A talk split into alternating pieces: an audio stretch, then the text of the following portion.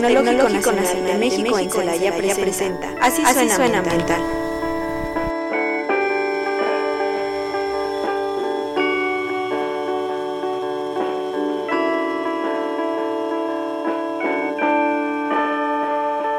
Buenas tardes, bienvenidos a su programa Así Suena Ambiental.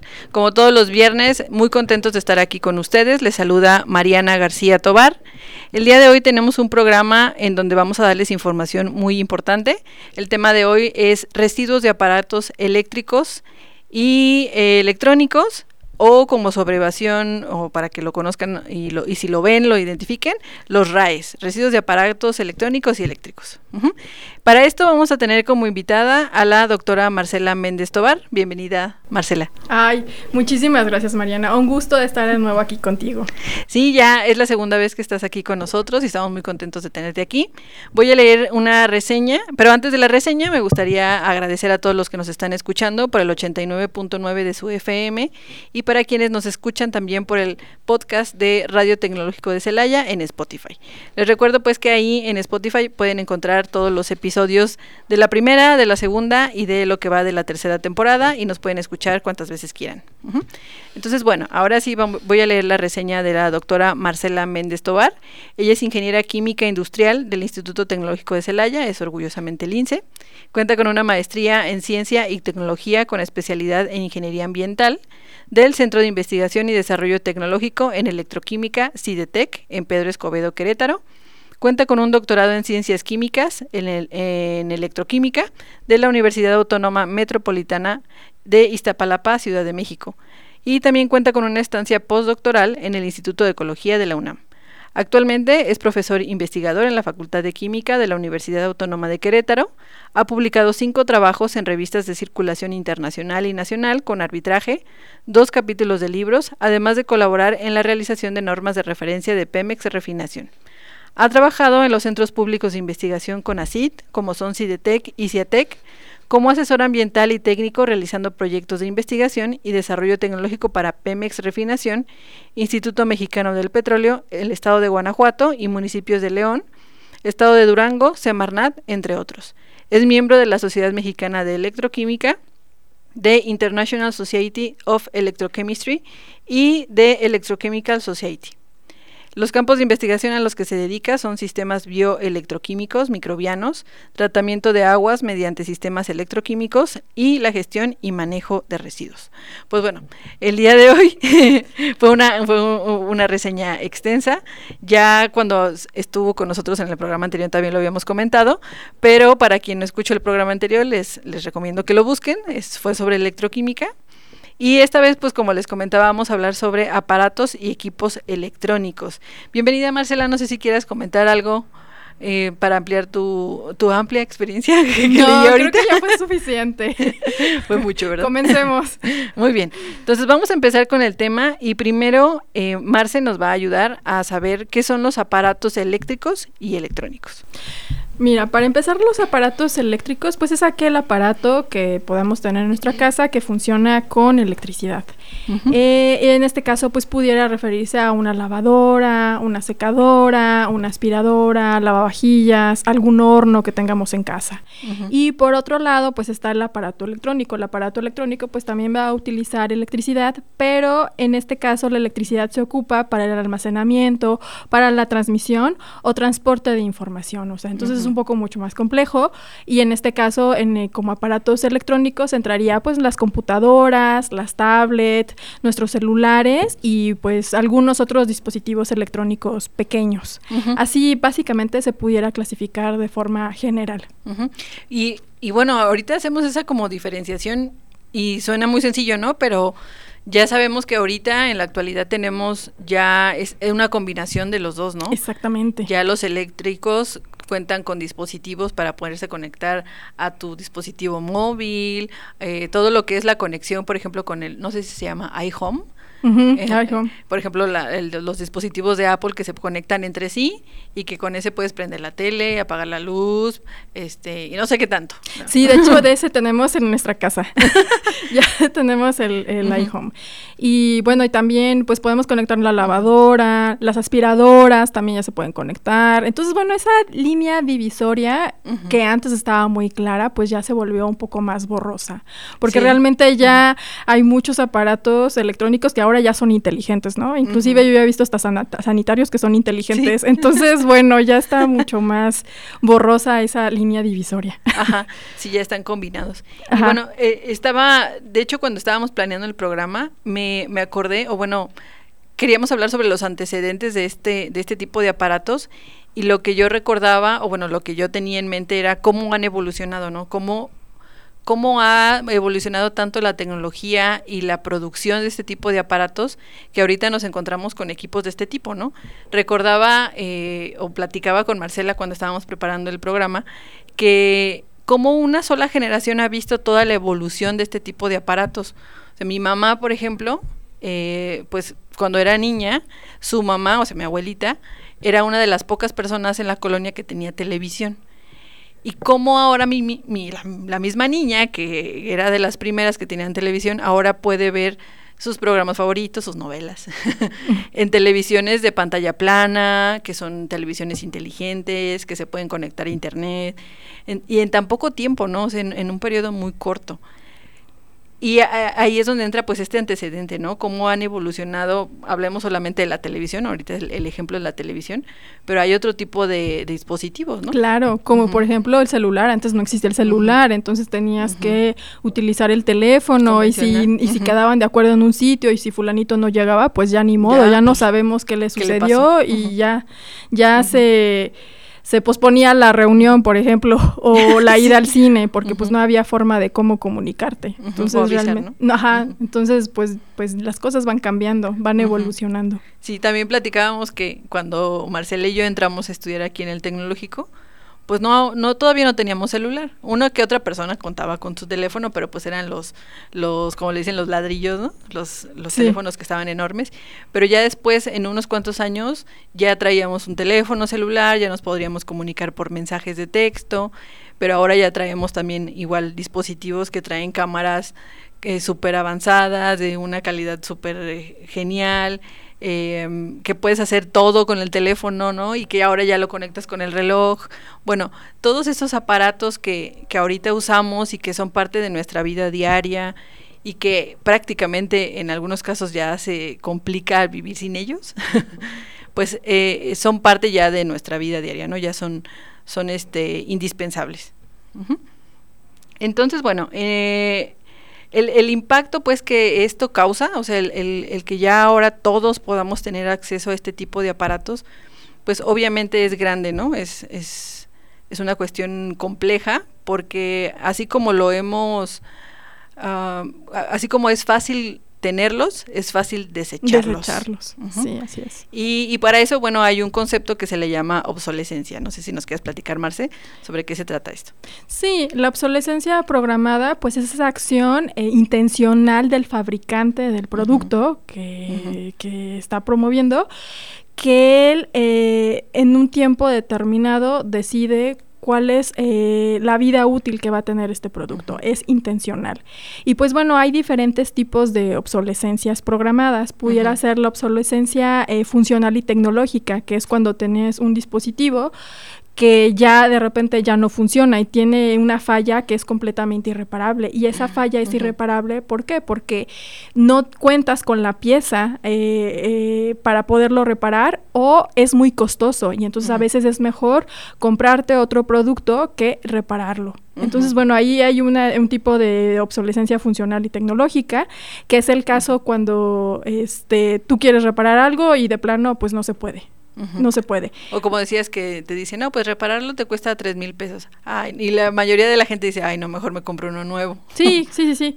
Sí, curiosamente, este, mi marido se compró antes una computadora padrísima, una super, super pro y finalmente nada más le duró un año, después empezó a tener problemas y pues dentro del centro de, atención al cliente le dijeron que la reparación era muy costosa y que eh, le saldría aproximadamente unos 30 mil pesos, entonces mejor le recomendaban comprar otra computadora nueva, pero esa computadora finalmente pues nada más tenía un año. Entonces no había forma de repararlo y decían que era demasiado costoso. Entonces no tienes acceso a esta, este, a esta pieza o es muy costosa porque finalmente escasean, no son fáciles de comprar, no, no es tan fácil de repararlo por ti mismo. Y también hay otro tipo de obsolescencia, que es la obsolescencia de calidad, que es cuando ya el producto presenta un mal funcionamiento. Sigue funcionando, pero ya no con la misma eficiencia con la que, con la que te lo vendieron. Por ejemplo, es cuando tienes tú un celular y bueno, pasan algunos algún tiempo y posteriormente tu celular se comienza a alentar. Y tu dispositivo está en perfectas condiciones, pero ya no puedes actualizarlo con determinado sistema operativo o ese sistema operativo que tú estás instalando, pues te vuelve tu computadora, tu celular muchísimo más lento. No sé si te ha sucedido eso. Sí, de hecho, me acuerdo, por ejemplo, con un teléfono que tenía en el que me decía que ya no podía instalar una aplicación porque el software del teléfono ya no ya no daba pues o sea ya no era compatible. Y yo decía ah, y ahora no, no voy a poder usar y era una aplicación pues que usaba diariamente. E, en ese caso pues tuve que cambiar el teléfono.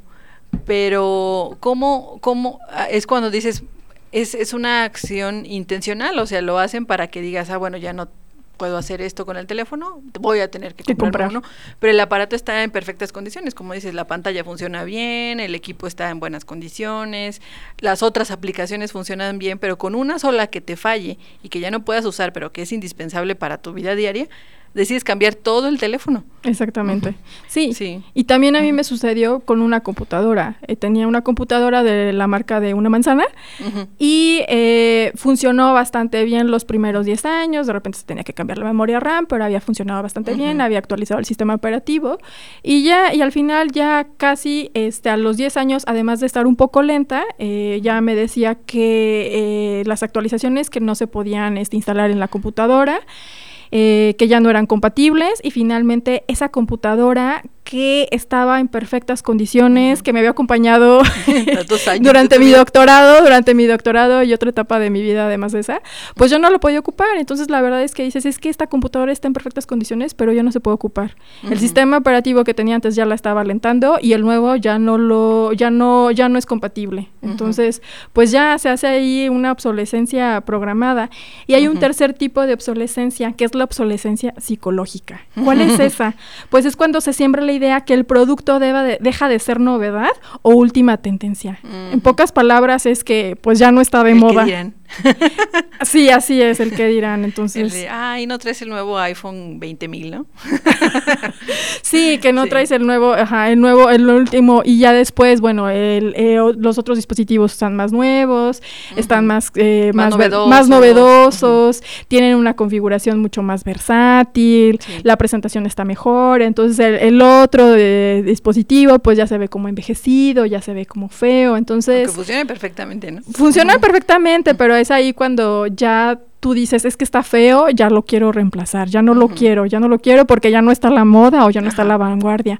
Y recordemos que últimamente, pues los dispositivos electrónicos, además de, de que sean funcionales, hay veces que se han visto como, como un estatus. Ajá, como que te dan, este, pues sí, como dices, estatus, ¿no? Sí. Te da un, era lo que platicábamos hace un tiempo sobre eso, el, el de eres lo que tienes, ¿no? O sea, que mucha gente piensa que es lo que tiene o lo que puede comprar, ¿no? Así es.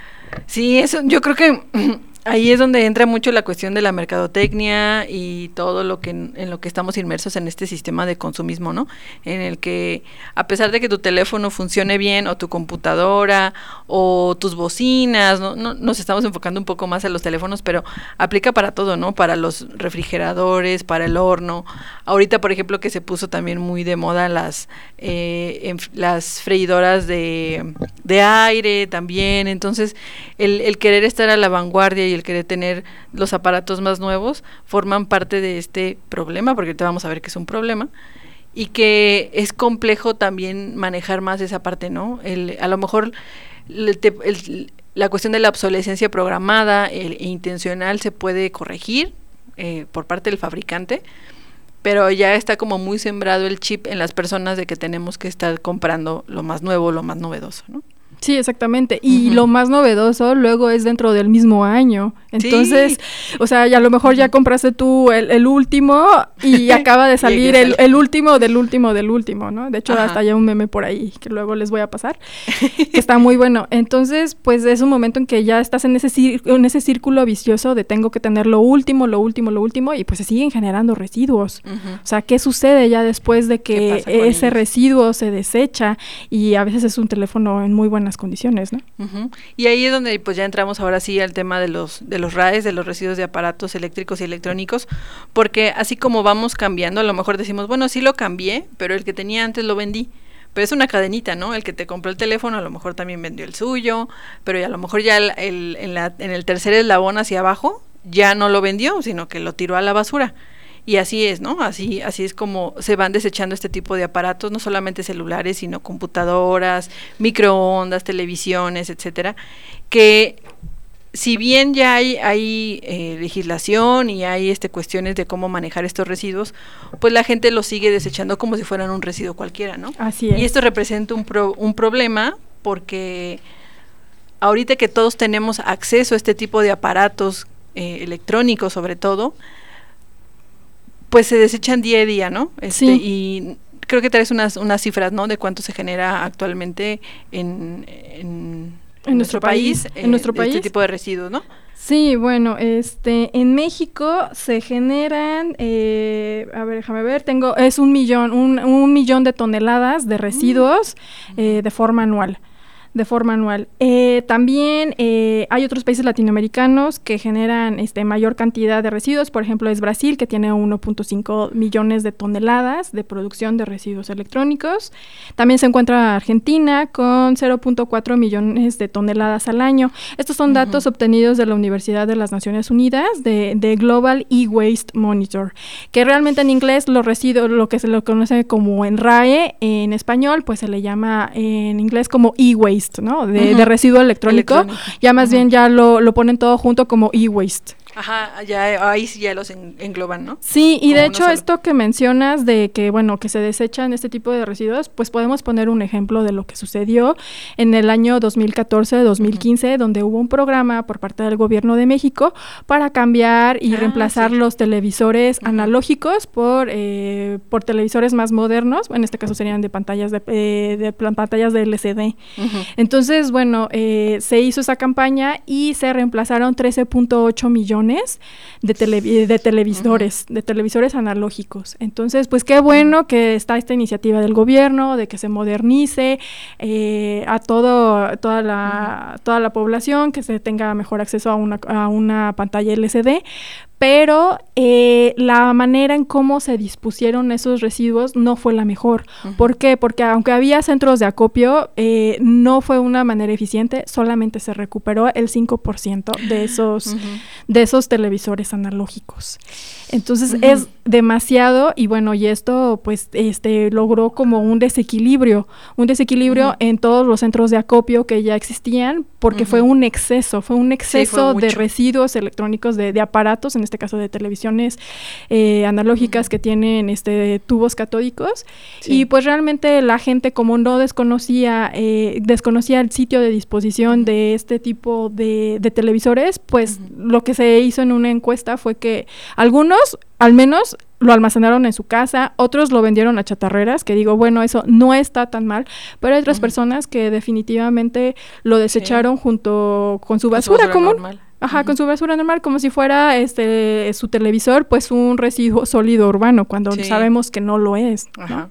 Así es. Sí, y ahorita que, que, estaba pensando sobre esas pantallas de LCD, eh, pues también el, el, tipo de tecnología que estamos usando ha cambiado de acuerdo a las demandas y las cuestiones ambientales que se han estado investigando a, través de los años. Por ejemplo, no sé si recuerdan que, pues bueno, como una de las primeras tecnologías de este tipo de pantallas planas, pues era el LCD.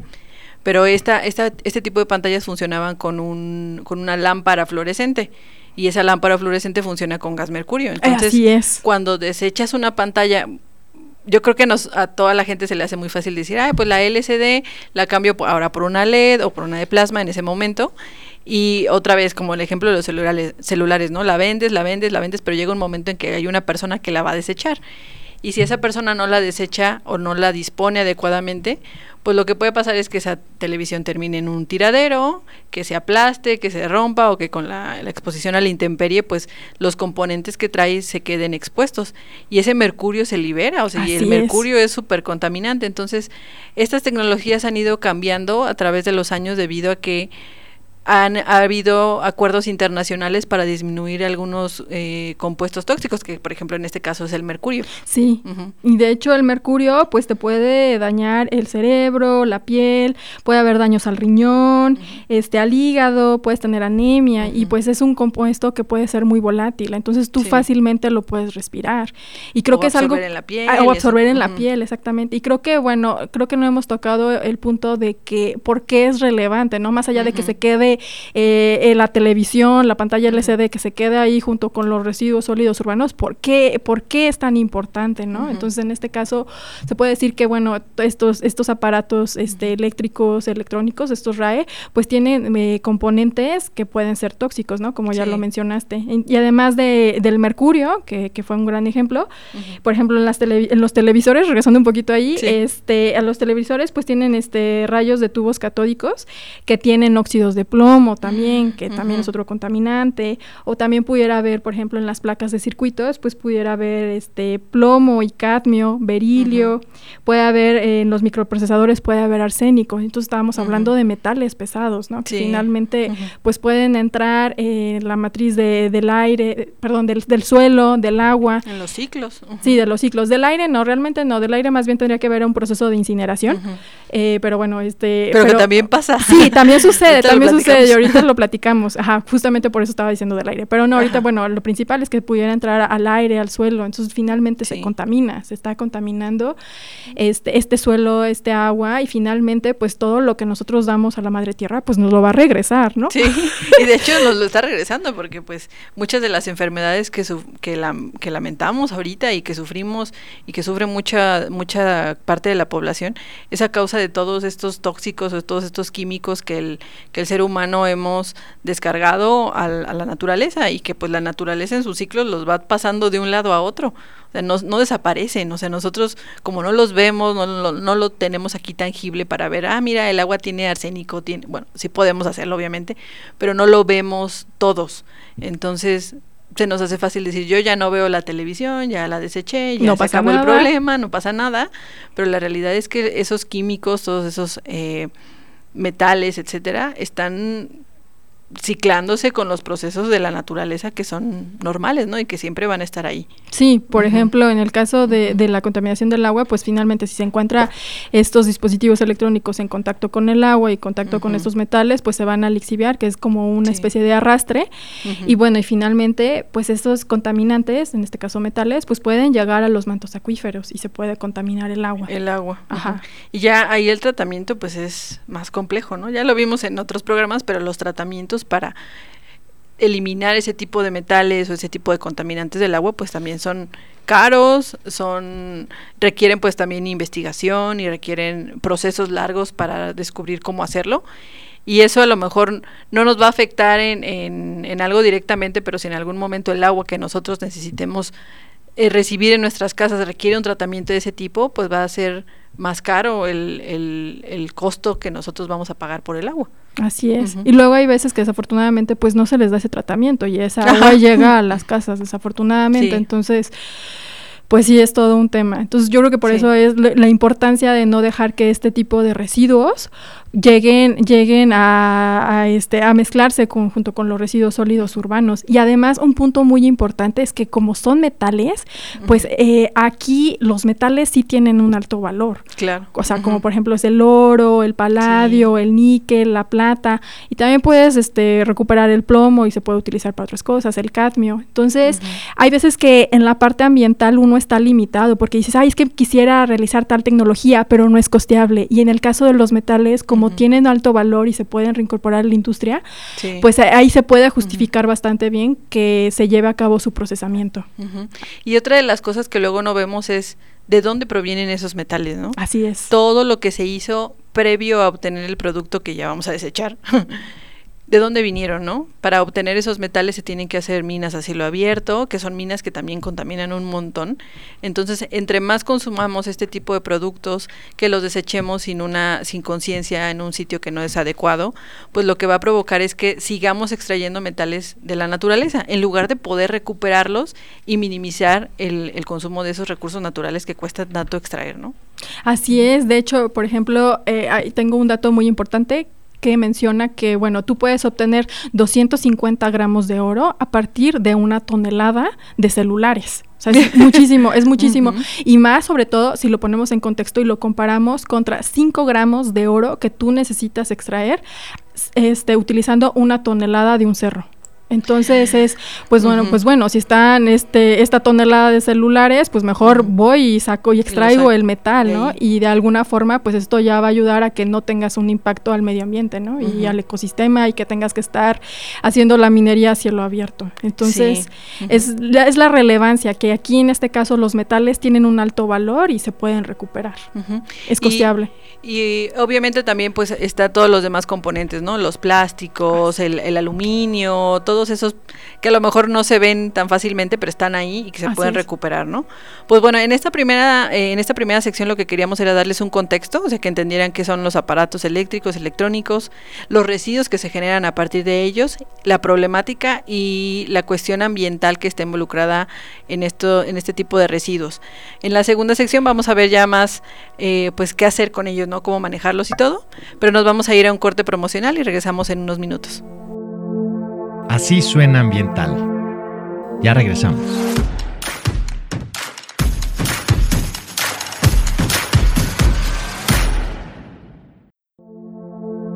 Esto es Así suena ambiental.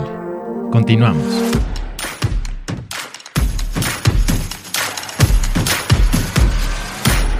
Ya estamos de vuelta en su programa Así Ambiental.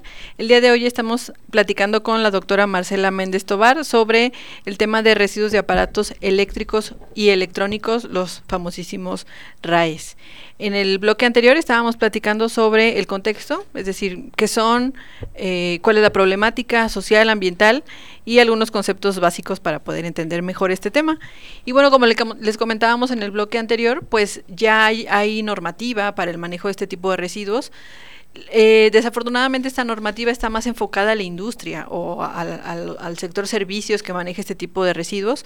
En este caso los residuos electrónicos están considerados como residuos de manejo especial. A pesar de que sus componentes pudieran llegar a ser peligrosos, están considerados como residuos de manejo especial y la normativa que se debe de seguir en este sentido es a nivel estatal, es decir, cada estado debe tener una ley para el manejo de residuos de manejo especial que incluya obviamente este tipo de residuos.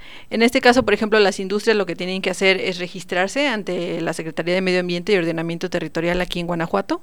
Aplica pues para Guanajuato, para otros estados habría que revisar la legislación que corresponda y pues dar de alta ese tipo de residuos y tendríamos que estarlos manejando con prestadores de servicio autorizados, es decir, con empresas que estén autorizadas para su transporte y para su recepción.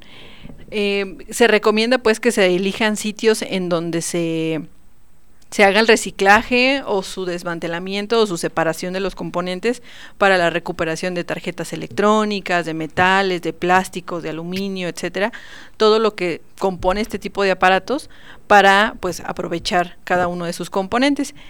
Eh, sin embargo, pues la cuestión eh, pues municipal, por ejemplo, si hablamos de residuos sólidos urbanos, pues aunque sean residuos de manejo especial de acuerdo a la ley, si nosotros los generamos en nuestra casa, pues se consideran como residuos que se tienen que manejar por parte del municipio.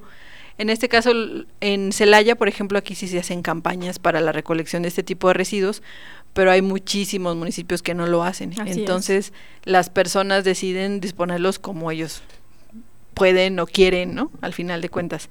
Entonces, el problema principal, creo yo, viene de lo que generamos nosotros como ciudadanos, ¿no? La industria está regulada, o sea, tiene su regulación y en teoría pues deberían estarla cumpliendo y si no hay los... Eh, pues hay las dinámicas o las estrategias de la autoridad para, para verificar que lo estés cumpliendo.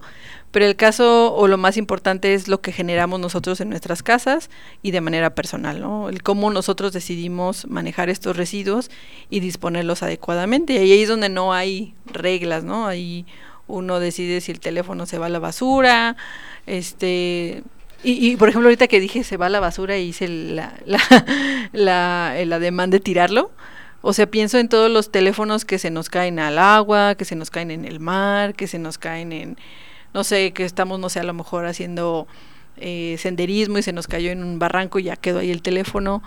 O sea, no, ahorita pienso en los teléfonos que se van al relleno sanitario porque los tiramos de mal, pero todos los que se quedan, pues porque se te cayó, porque se te perdió, porque se te fue, estabas grabando un video en el cañón del sumidero, por ejemplo, y la lancha se, movió y se te cayó, o sea, todos esos residuos terminan en el fondo de un lago, de una laguna, del mar, y se están descomponiendo y liberando todos esos tóxicos, eh, pues así, sin más. Sí, sin más, sin más, porque nadie lo va a recoger, ¿no? Sí, no. Sí, ¿Cómo de lo hecho- recuperas? Sí, y de hecho, este, de un informe de la Universidad de las Naciones Unidas eh, del 2017, pues menciona que al menos en América Latina se generan 7.1 kilogramos de residuos electrónicos por persona, lo cual Es es, muchísimo. muchísimo, muchísimo, muchísimo. Entonces, pues realmente es bastante la cantidad que se está generando.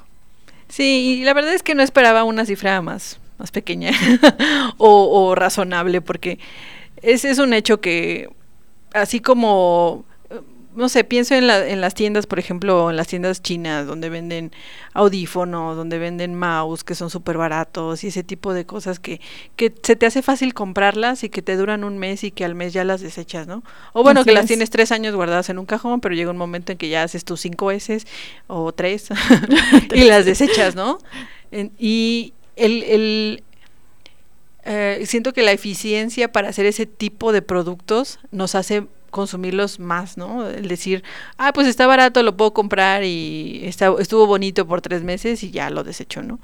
Eso como que creo que es lo que ha generado también el que consumamos sin conciencia y sin ningún tipo de decisión más ah, detallada de sus características o su calidad o su durabilidad, ¿no? Así es, o sea, que finalmente ya la calidad ha disminuido, ha disminuido el precio y ya lo compras como si te fueras a comprar un chicle en la tiendita. Ajá, así es. un chicle en la tiendita y se queda luego ese residuo, ¿no? Y esos Sí. cables se quedan ahí y se van a- y luego este se, se disponen como desecho Desecho cualquier- urbano, o sea, un sólido urbano, entonces pues sí esa parte está está muy delicada. Eh, Sí.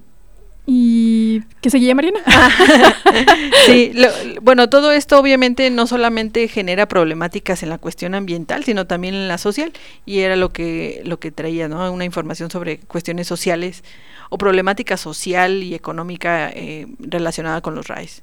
Sí, pues vamos a empezar primero con México. En Sí, México, por favor. eh, para empezar, bueno, existen 153 empresas registradas al manejo y al procesamiento de electrónicos.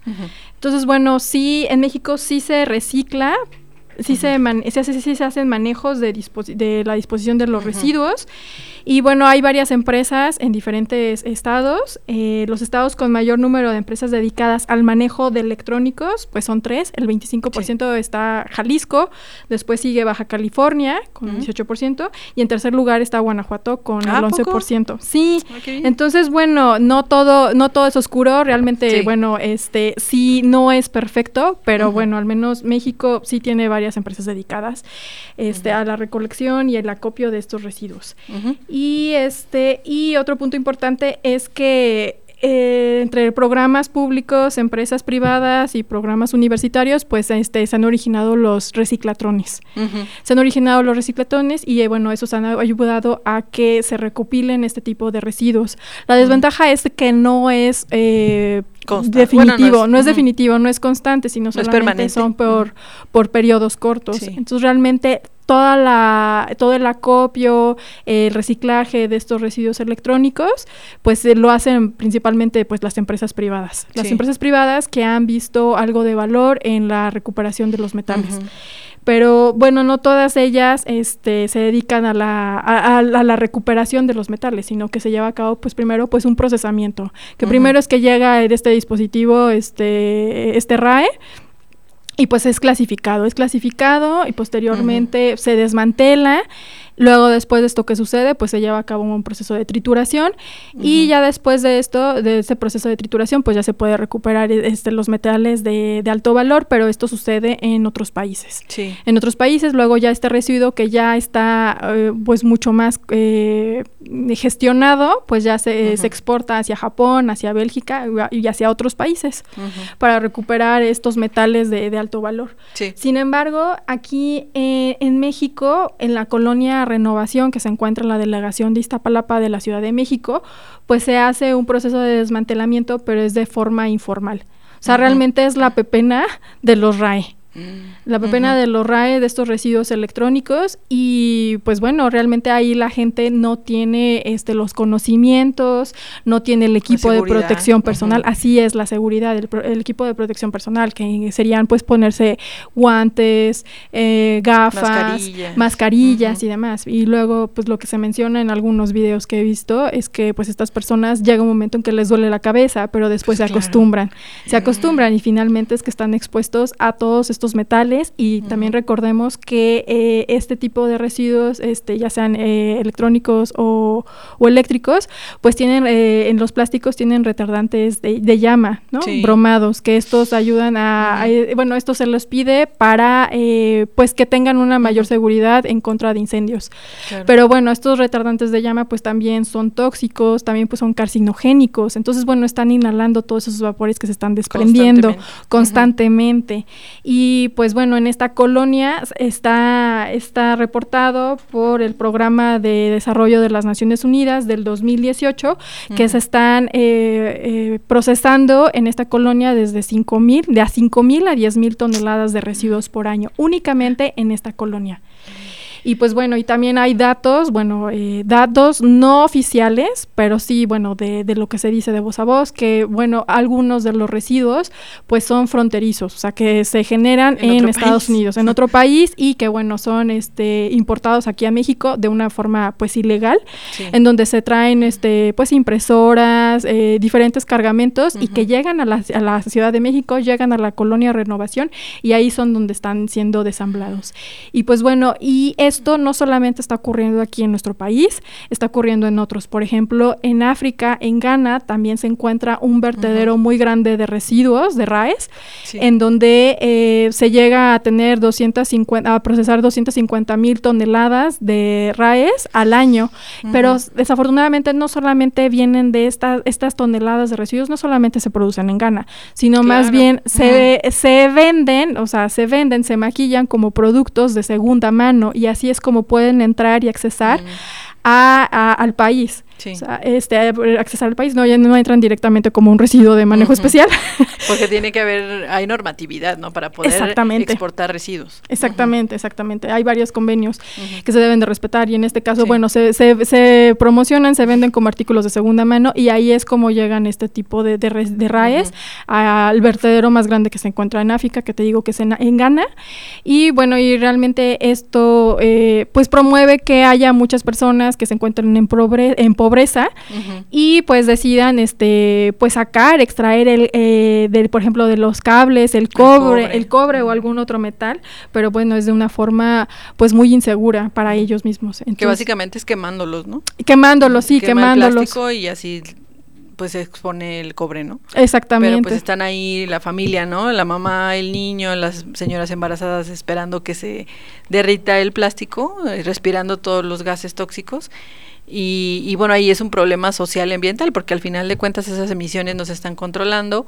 al contrario, ¿no? Se están liberando y hay personas que están ahí expuestas a esos gases tóxicos que después se convierten en un problema de salud y, y, pues dependiendo del país o de las condiciones eh, gubernamentales que tengan en cuestión de salud, pues será si se les puede dar atención o no, ¿no? Así es, y bueno, aquí tengo un dato que 73 millones de niños trabajan en el mercado informal de, de residuos electrónicos, de acuerdo a datos de, de la ONU. Sí. Entonces, pues realmente es que no solamente está sucediendo en nuestro país, sino que está sucediendo en diferentes sitios. También está sucediendo Sí. en India y también se está tratando de ver cómo eh, mejorar las condiciones del desmantelamiento, de poner edific- edifi- edificios que tengan la infraestructura, donde ellos tengan una mesa, donde tengan este sus gogles, equipo de protección personal y que puedas y que, que se puedan unir varios este varias personas y que luego encuentren un mejor precio. Pero Sí. realmente todo esto es a base de un mercado informal, porque realmente Sí. esta, esta obligación se está dejando más hacia las empresas, no tanto hacia el gobierno.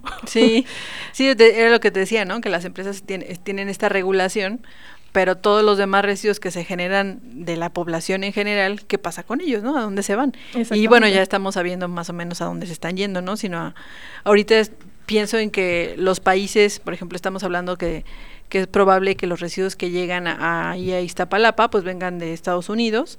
Entonces, países de primer mundo mandan sus residuos a países de tercer mundo en donde la gente pues tiene la necesidad de hacer una actividad para obtener eh, dinero para sobrevivir sin importarle cómo, ¿no? O sea, el- aunque sea clandestino, aunque aunque me esté respirando gases tóxicos, a lo mejor ni lo saben, ¿no? No, no Entonces, eh, ahí es cuando ya uno va entendiendo es el concepto de sostenibilidad, ¿no? El, el- no solamente es lo ambiental, sino si no se atiende lo social, lo ambiental va a seguir pasando. O sea, al final de cuentas, el que haya gente que esté dispuesta a hacer este tipo de actividades, pues sigue perpetuando que los gases se sigan generando, que los residuos no se manejen adecuadamente, que empresas o países o ciudades de otros países se desentiendan en el manejo adecuado de sus residuos, porque saben que alguien en, en un país muy lejano los va a, a recibir y los va a recuperar, entre comillas, ¿no? O manejar correctamente. Bueno, incorrectamente. Sí, claro, y luego uno tiene la idea de que, bueno, en este país primer mundista, pues eh, se dispone Todo se lleva todo, bien, ¿no? se dispone todo bien, se lleva a cabo un tratamiento excelente y te encuentras con es el, que no. eh, este lado oscuro.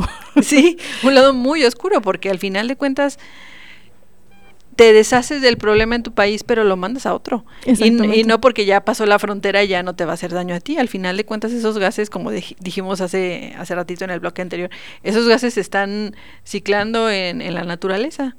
No desaparecen o no se quedan en el país al, al que lo mandaste, ¿no? Sí, no, y entonces finalmente pues va a haber un impacto. Pues bueno, ya estamos hablando de cosas muy tristes. Pero no todo es, no, todo, es triste, no todo es no triste. todo es gris. Entonces vamos a hablar ahora sobre qué procesos de reciclaje existen o de recuperación eh, tenemos o, o, eh, o hay y, y que se siguen este, investigando cómo manejarlos de mejor manera. Y este, pues bueno, primero hablamos sobre qué, sobre recuperación de componentes. Hay Mm. un concepto que se llama minería urbana, que era más, es más o menos lo que les platicaba en el bloque pasado, de que ahora en lugar de recuperar o de obtener metales de la naturaleza, de las minas a cielo abierto, de los cerros, etcétera, ahora se tiene eh, este concepto de minería urbana que es recuperar los metales de este tipo de residuos, ¿no? Que, que pues se le llama así minería urbana porque pues básicamente estás recuperando minerales o metales de residuos. Y eh, bueno, aquí no, no, no tenemos datos, ¿verdad?, sobre la- el, te- el tema de minería urbana, pero sí sobre procesos de reciclaje o de recuperación de componentes, ¿no? Traías ahí unos datillos sobre eso. De reciclaje de componentes. Ajá, del reciclaje, de los procesos de reciclaje. De los procesos de reciclaje, sí, más bien este, se pueden definir estos procesos para recuperar ya los metales en dos grandes vertientes. O sea, por una parte están los procesos pirometalúrgicos y por otra parte están los procesos hidrometalúrgicos. Entonces, para empezar, los procesos pirometalúrgicos, pues consiste en una vez de que ya se lleva a cabo pues el desmantelamiento de este RAE, ya se separaron los componentes que a ti te interesan, eh, eh, ya tienes la placa de de circuito, eh, eh, entonces ya este, se lleva a cabo pues una trituración, una previa selección, este ya después de que se hace esa separación y que ya tienes una especie como de, de polvito, ya después, pues ya puedes pasarlo a un proceso de pirólisis en donde se va a llevar a cabo este, una fundición. Se lleva a cabo, este, se utiliza un horno especial que este, llega hasta temperaturas altas desde arriba de 700 grados Celsius hasta 1000 grados Celsius. Y posteriormente, bueno, se deja ahí un tiempo y ahí lo que se busca es que pues todo lo que no sea metal pues se vaya, ¿no? Entonces, bueno, aquí lo que tiene aquí un poco de perjudicial es que se genera algo, algo de gases, de CO2, de CO2, y por ejemplo, si hay retardantes de llama que se encontraban en el plástico, pues este se, se, libera un poco de eso este, en el gas, ¿no? Y también se pueden formar algunas dioxinas, que este tipo de gas, bueno, finalmente después se debe de tratar. Claro. De hecho, de los retardantes de llama, de bromados, finalmente ya después se produce este ácido, eh, ácido bromídrico, y ese ácido bromídico o bromuro de hidrógeno, porque bueno, está en fase gaseosa, este finalmente se recupera en una solución de hidróxido de sodio para que no se vaya eh, al medio ambiente. Ajá, y por otro lado, pues te va a quedar ya un residuo que va a tener algo de carbón Va a tener algo de carbón y pues vas a tener todo junto los metales, ¿no? Como una especie como de alación. Y ya posteriormente, ya que tienes eso, pues ya podrías, este, eh, ya que tienes esta aleación, ya después la puedes, este, puedes recuperar el metal que sea de tu interés, por ejemplo, del oro, por un proceso, este, de electrorecuperación. Ajá, y eh, bueno, ese sería un caso. Nada más, eh, ahí lo que tiene desventaja, pues es esta generación de gases, ¿no? Que también tienes que tratar el gas, ¿no? O sea, si no lo tratas, eh, pues entonces, ¿qué está sucediendo? Pues estás emitiendo más gases y pues que no te resulte que te salga más caro el caldo que las albóndigas, ¿no? Así es. Así, entonces tiene que tratar. Finalmente aquí se busca que todo el, el proceso sea sustentable. Entonces... Hay que cuidar todas las entradas y todas las salidas. Todas las salidas, exactamente. Y por otra parte, pues está la parte de los, del tratamiento de los procesos, utilizando procesos hidrometalúrgicos. En este caso, ¿qué se utiliza? Se utiliza una solución ácida. Entonces, pudieras utilizar diferentes tipos de ácidos y, se ponen en contacto con estos residuos, estos residuos metálicos. Entonces, tú tienes el metal, lo tienes este, en fase sólida, fase sólida, y lo que hace el ácido es que... La pasa eh, líquida ¿Qué pasó? ¿La pasada líquida? Sí, la pasa líquida. Entonces tú tienes el metal en fase, en fase sólida y vas a pasarlo a una fase acuosa. Entonces ya se, eh, se, le conoce como un proceso de lixiviación. Eh, bueno, esa es la palabra técnica, pero finalmente es pasar este metal de fase sólida a una fase acuosa y se han utilizado diferentes tipos de ácidos. Eh, se empezó a utilizar primero el ácido clorhídrico, pero desafortunadamente el ácido clorhídrico pues te puede generar gas cloro. Entonces, bueno, eso todavía es tóxico, entonces también te tienes que fijar en eso. Y entonces se han utilizado otro tipo de ácidos como ha sido el ácido sulfúrico, eh, el ácido nítrico, por ejemplo. Y bueno, y ya después de que se solubiliza, de que se solubiliza, pues ya después tú puedes este, buscar qué tipo de técnica eh, utilizar para terminar de recuperar este metal, porque ya lo tienes en fase acuosa. Puede ser que también los, eh, los sometas a un proceso de electrorecuperación donde se aplica cierto voltaje y ya después este, el metal que a ti te interesa pues se deposita en una placa, que ya pudiera ser el cobre, por ejemplo, o también pudiera ser que lo precipites, lo precipites como una forma de sal, por ejemplo, pudiera ser como sulfato de cobre, por ejemplo. Entonces, bueno, ahí es muy, eh, este, está muy variado de, porque depende mucho de la complejidad del residuo que tú tengas. Claro. De la complejidad del residuo que tú tengas, del metal que tú quieras este, recuperar. Eh, porque bueno, finalmente es muy diferente que tú tengas este cobre a que tengas, por ejemplo, litio. Ahorita no vamos a hablar de las baterías de ion litio porque no nos va a dar tema, pero por ejemplo ahí pues se necesitaría este tener otro tipo de condiciones.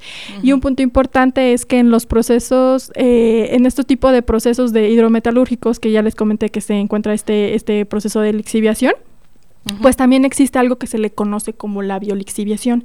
¿A qué se refiere eso? Que pues así como se, en vez de agregar el ácido, el ácido eh, sulfúrico o el ácido nítrico, más bien los, los metales se ponen en contacto con una solución que tengas a lo mejor un microorganismo, que mm. puede ser, por ejemplo, Aspergillus niger, y bueno, le das las condiciones de glucosa al Aspergillus niger y el Aspergillus te va a formar este, algún ácido, pero va a ser un ácido orgánico, por ejemplo, el mm, ácido oxálico, el ácido maleico, y bueno, lo que se busca es que este ácido oxálico, este ácido maleico, que está siendo producido por el mismo microorganismo, así es, este te ayude a lixiviar o a transferir de la fase metal y de la fase sólida, a la fase acuosa el metal. Mm, Entonces, de alguna forma, bueno, ya se está utilizando un proceso un poco más amigable donde se están utilizando unos ácidos que sean pues menos menos tóxicos, menos tóxicos. Entonces, bueno, a este proceso pues se le conoce, como les había dicho, como proceso de biolixiviación y bueno, se pueden utilizar diferentes tipos de microorganismos. Aquí yo les puse el ejemplo de las Aspergillus niger, ¿no? Pero pudiera ser otro tipo de bacteria, por ejemplo, quimiolitótrofa, que son las bacterias que consumen eh, materiales inorgánicos, como por ejemplo el azufre.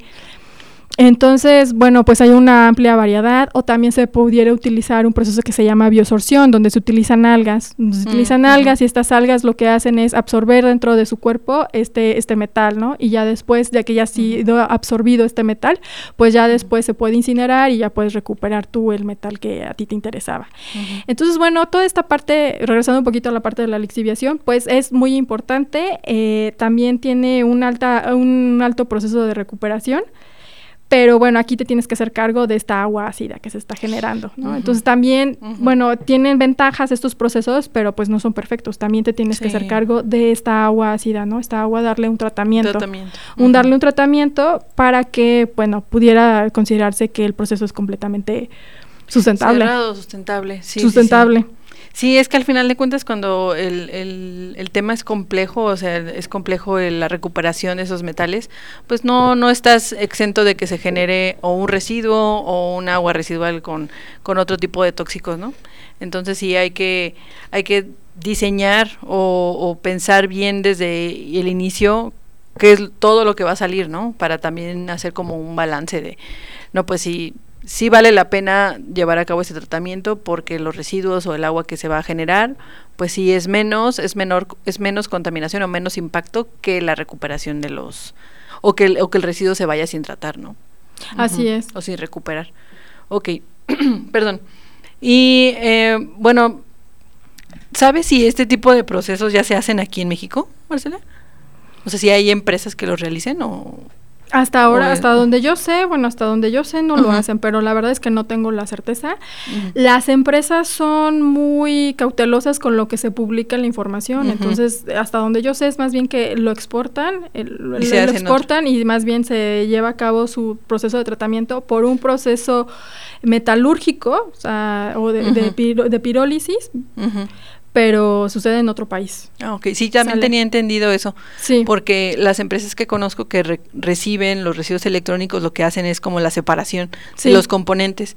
Recuperan el plástico, recuperan los metales que son fáciles de, desensamblar, pero las tarjetas electrónicas y, todos los componentes que traen los metales se envían a otro país. Sí, se envía a otro país. Y ya, y como también es muy diverso, es muy cambiante, yo creo que dependiendo del tipo de residuo que tengas, es más bien este el proceso que tú le tienes que dar. Entonces, como si llegan de todos, te, llega de chile, mole y pozole, es un poco más complicado. Sí. Entonces, por ejemplo, eh, es mucho más fácil que nada más tuvieras así las placas de circuitos y a esas placas de circuitos tú generes un procedimiento específico para recuperar los metales, porque si no es muy variable, es muy variable la matriz que vas a tener. Sí.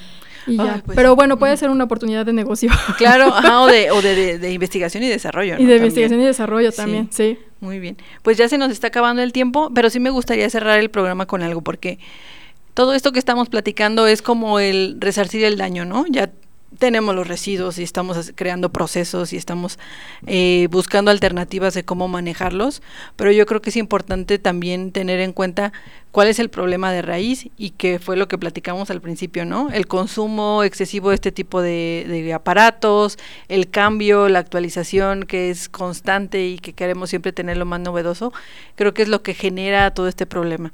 Yo creo que es importante regresar un poquito a como era antes, es decir, tenemos un aparato y si se dañó de algo, de algo que se puede reparar, repararlo en lugar de elegir comprar uno nuevo, ¿no? El, el crear conciencia individual de, de, que no necesito tener el teléfono más nuevo para que la gente me reconozca o me dé cierto estatus, ¿no? Yo creo que eh, en este sentido y como están las cosas actualmente en lo ambiental en el mundo, tenemos que pensar más en eso que en cómo vamos a, resarcir el daño, ¿no? cómo vamos a, pues sí, a corregir lo que ya hicimos, ¿no? Así es, y a mí me agrada mucho esa idea que mencionas de regresar otra vez a como estábamos antes, eh, eso de back to the basics, porque finalmente, pues ya, ya mucha gente se ha dado cuenta a nivel mundial de, este, de esta problemática, entonces han surgido otros modelos de negocio, otros modelos de negocio que pues, se busca, pues, rentar un celular, rentar una computadora y, este, y ofrecerla al público por determinado precio y que se pueda reparar y que el, el fabricante en este caso eh, eh, la persona que lo está, está promoviendo este negocio, pues que pudiera este, reparar eh, ella misma la, computadora o tu celular o que venga con un manual, un instructivo y que como es rentado, pues al fabricante le interesa que este producto pues dure lo más que se pueda, lo más que se pueda. Entonces yo creo que van a surgir diferentes formas de, de modelos de negocio bajo ese esquema o algún otro parecido. Sí, pues ya, ya existen bastantes. Bueno, ahorita existen, pero como que son poco conocidos, ¿no? lo de la servilización, que era lo que decías, el, el lugar de comprarlo, lo rentas y el, el, el, eh, fabricante te está dando eh, mantenimiento constante o te enseña cómo darle mantenimiento, cómo repararlo, etcétera. Eh, platicábamos en, en, en la... En la en la reunión previa al programa que hay una marca, por ejemplo, de teléfonos que se llama Fairphone, en que te da ya un equipo para hacerle mantenimiento, para repararlo, que los componentes se puedan separar fácilmente. Así es. Porque luego también el repararlo es complicado porque los componentes vienen todos pegados. Soldados. O soldados y ya dices, no, pues yo ni de chiste, ¿no? Y a veces ni siquiera las mismas empresas lo pueden hacer. Entonces, el pensar más en, en, alternativas del cómo evitar la generación de residuos eh, de aparatos eléctricos y electrónicos debería ser más la tendencia en lugar de estar buscando cómo tratarlos, cómo manejarlos, cómo recuperar los metales, ¿no? Que básicamente va a ser parte de, del camino, ¿no? Se están generando y hay que darle una solución a eso, pero también hay que estar pensando más en cómo evitar su generación. Así es, y de hecho para allá va todo, ¿no? Bueno, Finalmente España ya propuso y ya es una ya es una ley que tienen que utilizar únicamente un solo cargador, que es el, un cargador universal, también ya se aprobó una ley en Quebec. Entonces, finalmente hacia allá vamos. ya va a cambiar sus cargadores, también era un show. sí. Muy bien. Pues ya se nos acabó el tiempo, se nos fue bien rápido. Y, bueno, lo bueno es que pudimos tocar todos los puntos que traíamos apuntados aquí en nuestro acordeón. Y pues bueno, muchísimas gracias Marce, muchas gracias por estar aquí con nosotros otra vez. No sé si quieras despedirte. Ay, muchísimas gracias por la invitación. Yo estoy muy contenta. Espero que me inviten próximamente para otro programa, para otro programa de radio, para platicar sobre baterías de ion litio, porque ese es otro tema que también está muy interesante y más que ahora es que se viene todo el tema de los vehículos eléctricos. Y bueno, y también hablar de si es un residuo peligroso, si es un residuo de manejo especial y varias otras inquietudes que pues nos han surgido por ahí que creo que pudieran ser interesantes. Y pues eh, y pues a todos les recomiendo reciclar, piensen cada vez que vayan a comprar un dispositivo electrónico, eh, eh, piensen en la parte de buscar reciclatrones y buscar una, una, disposición adecuada. Todo lo que tú hagas importa. Exactamente. Pues muchas gracias por tus consejos y gracias por compartir tus conocimientos y tu tiempo, sobre todo Marcela, con, con el auditorio, con el auditorio de aquí de Radio Tecnológico de Celaya. Espero que sí puedas darte el tiempo para otro programa y que estés aquí con nosotros nuevamente. Y pues bueno, muchísimas gracias a todos los que nos escuchan. Muchas gracias, Fer, no te di las gracias al inicio del programa, pero muchas gracias. y gracias a todos los que nos escuchan, gracias a todos los que están aquí pendientes de nuestros temas en Así Suena Ambiental. Les deseamos un feliz fin de semana y nos vemos en una próxima emisión. Hasta luego.